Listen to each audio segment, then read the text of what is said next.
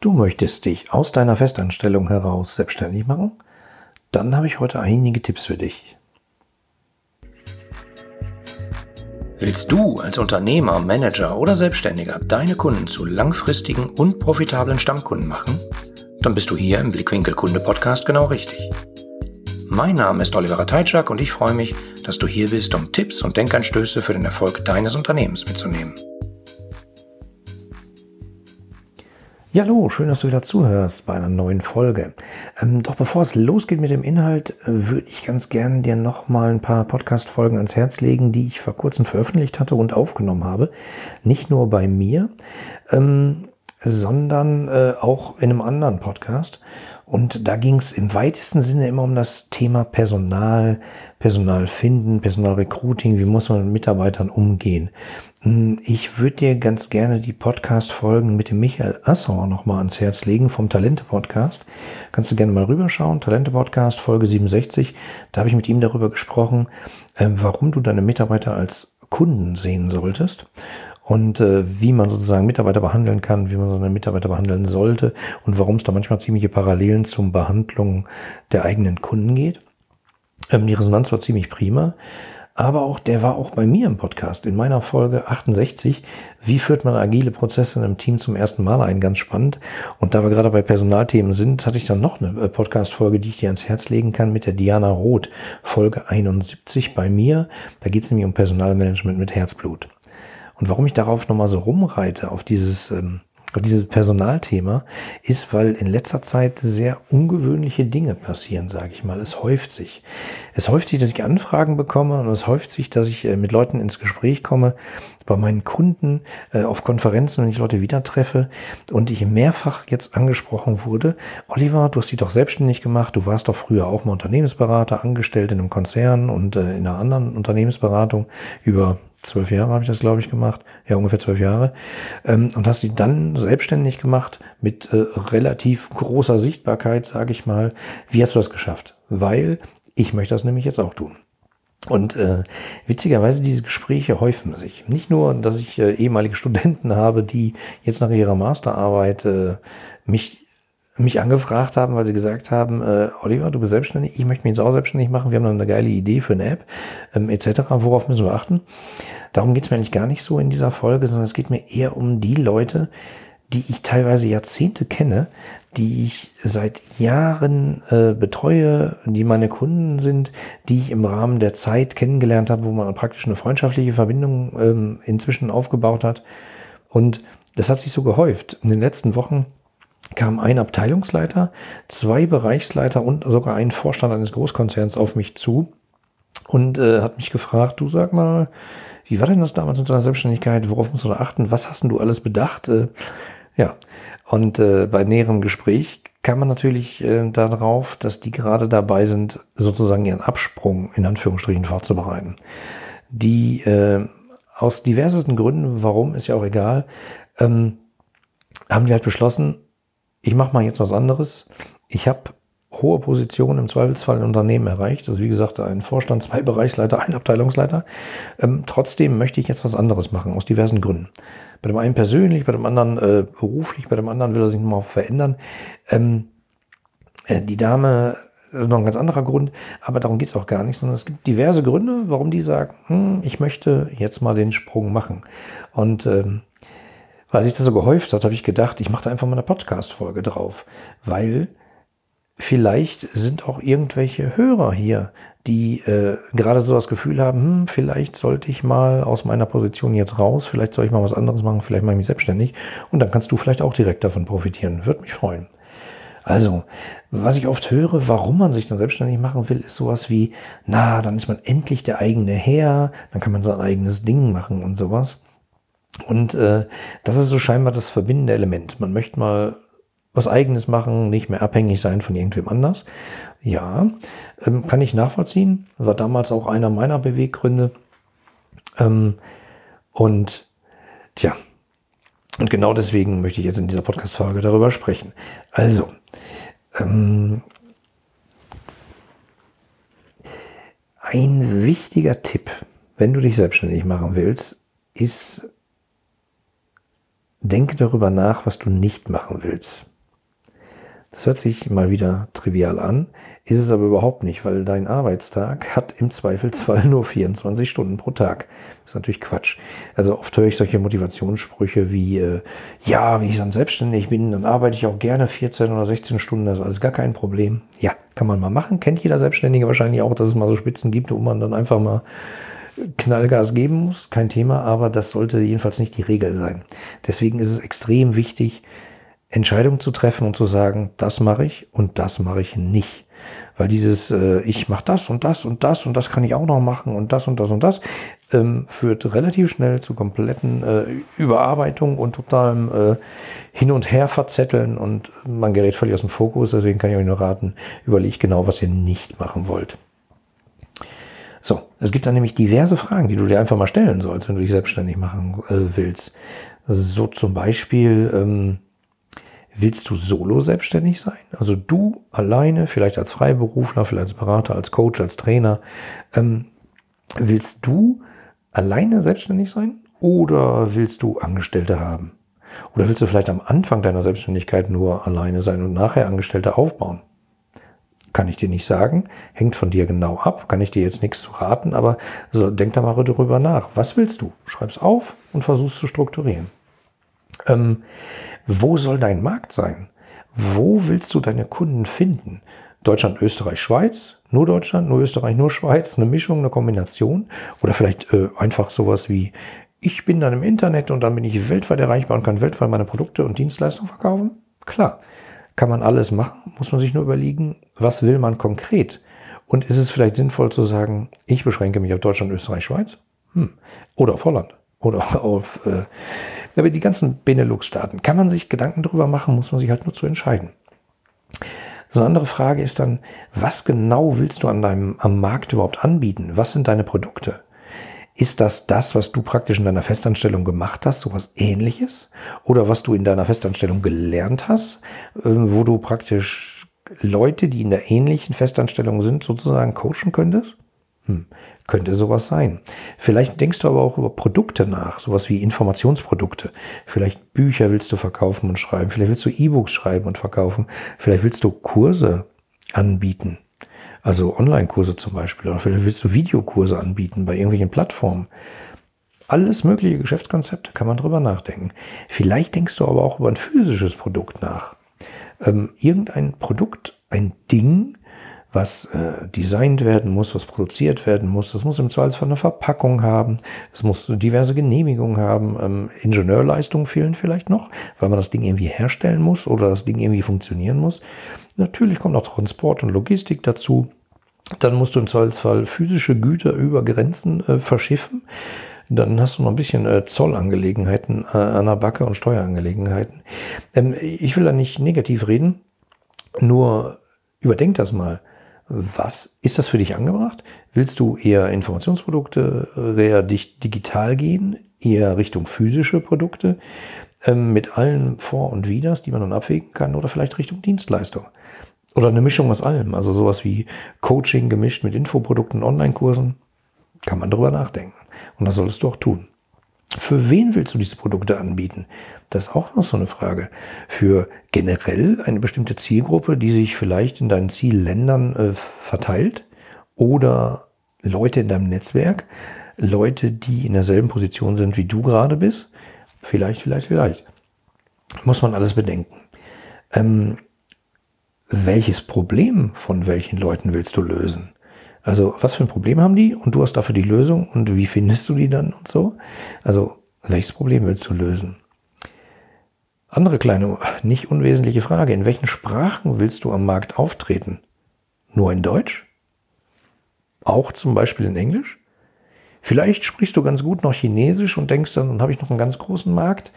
Ähm, ja, kann man alles machen. Wenn du aber denkst, da ist ein großer Markt, die Sprache spreche ich nicht und die Kultur kenne ich nicht, naja, ist nicht schlimm, dann hole ich mir ein paar Übersetzer rein, äh, würde ich schon mal sagen, Vorsicht an der Bahnsteigkante. Das musst du nachher auch alles stemmen können.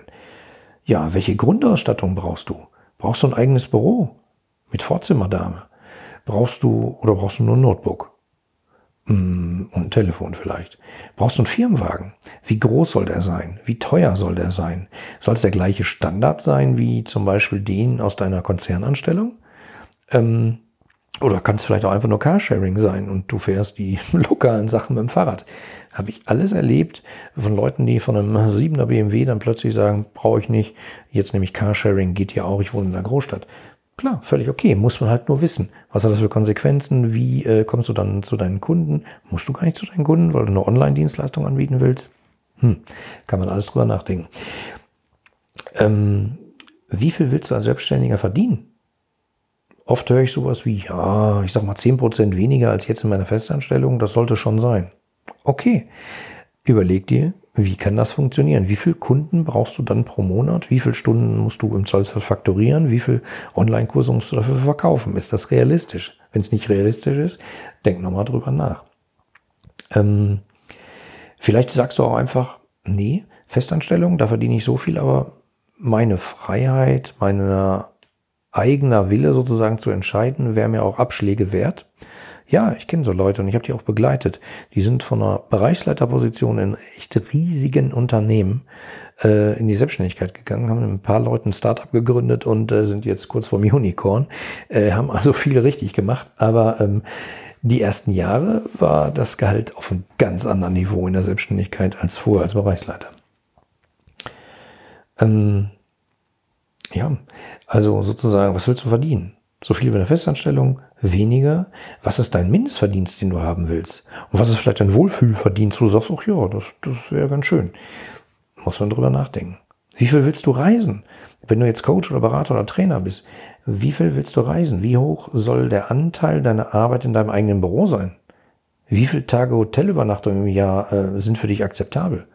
Äh, fünf in der Woche? Fünf im Monat? Hm, fünf alle zwei Monate? Oder einfach egal? Solltest du noch mal drüber nachgedacht haben, schreib es dir auf und, und grübel mal. Das ist ja auch eine Frage nicht nur von sich alleine, sondern im auch von deinem Partner, deiner Partnerin. Ähm, wie begeistert sind die, wenn die dich nur noch am Wochenende sehen, mal kurz zum Wäschewaschen? Ähm, diverse Punkte, die muss man alle bedenken. So. Ähm, ja, die Frage ist, wie willst du deine Interessenten auf dich aufmerksam machen? Oft höre ich dann sowas wie, ja, ich habe ja jetzt ein Netzwerk aufgebaut, ich kenne ja Gott und die Welt. Ja, die Frage ist, reicht das? Und wie stark ist dieses Netzwerk? Kennen dich davon noch alle Leute, wenn du plötzlich nicht mehr diese Position in diesem Unternehmen bekleidest? Da habe ich schlimme äh, Erkenntnisse erlebt bei einem äh, extrem wie soll ich sagen, also hatte extrem hohe Budgetverantwortung und war sehr beliebt in seinem Netzwerk und so, hat sich dann selbstständig gemacht und hat gestaunt, dass die Leute ihn gar nicht mehr kannten und es gab auch gar keine Weihnachtsgeschenke mehr und so. Das ist, war, das war definitiv nicht gut für die Psyche, kann ich mal sagen. Das hat uns lange Gespräche beschert. Also, ähm, denkt darüber nach. Woher kommen deine Interessenten? Aus dem eigenen Netzwerk? Und wenn ja, reicht das wirklich? Ähm, woher kommen denn neue Interessenten? Von deiner Webseite hast du eine Webseite. Wie willst du die machen? Machst du die? Gibst du die in Auftrag? Ähm, woher kommen denn die Besucher? Ja, äh, klassischerweise denken ja viele, wenn sie eine Webseite haben, dann kommen die Besucher geströmt. Ist ungefähr so, als wenn man äh, in einer Fußgängerzone ein Ladenlokal anmietet und da macht man dann halt ein Ladenlokal auf, schreibt auf die Fensterscheibe, was man anbietet und dann kommen halt viele Laufkundschaftleute vorbei und sehen das und kommen rein oder nicht. Ja, ist in der ähm, Fußgängerzone auch genauso. Aber im Internet ist das nicht ganz so. Weil da gibt es nicht so eine Fußgängerzone, wo zwangsläufig alle vorbeilaufen, sondern ähm, die kommen selten so zufällig bei dir vorbei. Häufig kommen die Leute über Suchmaschinen, die tippen irgendwas ein, kommen dann zu dir oder eben nicht. Nennt man Suchmaschinenoptimierung, äh, Search Engine Optimization, also SEO. Ähm, dafür zu sorgen, dass deine Webseite eben so gut bei Google oder bei anderen Suchmaschinen gefunden wird, dass du dann eben ausgespuckt wirst, wenn jemand nach dem Problem äh, googelt, was, was du halt sozusagen lösen willst. Dann gibt's noch SEA, Search Engine Ads. Das sind die ähm, äh, Search Engine Advertising. Das sind äh, die Anzeigen, wenn du zum Beispiel in Google irgendwas suchst, die ersten drei Anzeigen, die, die ersten drei Ergebnisse, die oben angezeigt werden, sind im Zweifelsfall äh, Werbung. Da kann man sich einbuchen und damit Leute sozusagen auf seine Webseite bringen. Was ist mit Offline-Maßnahmen? Hast du darüber nachgedacht? Brauchst du einen Flyer für deine Produkte? Brauchst du mehrere Flyer? Äh, verrückte Idee, äh, noch äh, bei der letzten Konferenz darüber geredet, äh, gelbe Seiten. Gibt es tatsächlich noch äh, Leute, die da Anzeigen buchen? Ist das für deine Zielgruppe sinnvoll? Kann sein. Denk drüber nach. Ähm, was ist mit Anzeigen generell in Zeitschriften? Fernsehen, Radiospots, oh Mann, da gibt es eine ganze Menge. Was ist mit Fachzeitschriften? Willst du da drin Werbung schalten? Was ist mit Social Media?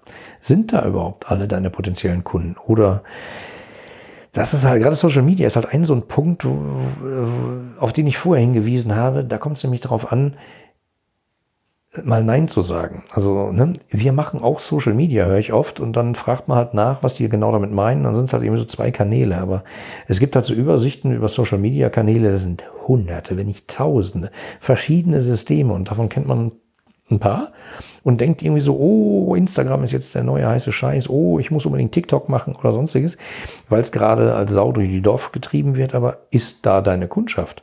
Wenn die da ist, hm, denk drüber nach. Wenn die da nicht ist, hm, nicht so richtig drüber nachdenken. Also vielleicht mehr LinkedIn als TikTok. Ja, was ist mit PR?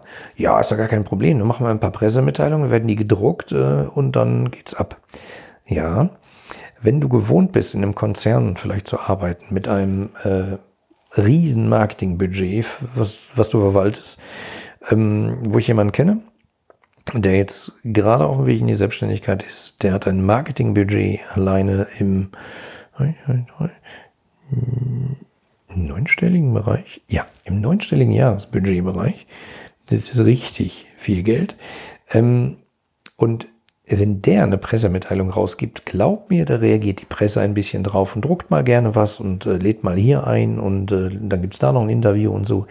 Wenn du aber diese Position verlässt und plötzlich in die Selbstständigkeit gehst, wird dann immer noch jede deiner Pressemitteilungen entsprechend gewürdigt? Denk darüber nach. Und im Zollzahl probier es aus. Ähm, wie willst du deine äh, Interessenten konkret zum Kauf überzeugen? Per Webseite mit einer Landingpage? Wo Leute einfach auf deine Webseite kommen, irgendwas sehen und dann sagen, ah, kaufe ich unten, klicke auf den Knopf. Per Telefon? Sollen die dich anrufen? Willst du mit denen telefonieren? Bei einem persönlichen Treffen? Äh, machst du ein Angebot, kommst vorbei, machst eine Präsentation? Mhm. Kann man sich alles überlegen. Ist das so skalierbar, wie du es brauchst? Hängt von deinen Anforderungen ab. Ähm, noch so ein paar andere äh, unangenehme Fragen. Wer kümmert sich um deine Backoffice-Tätigkeiten?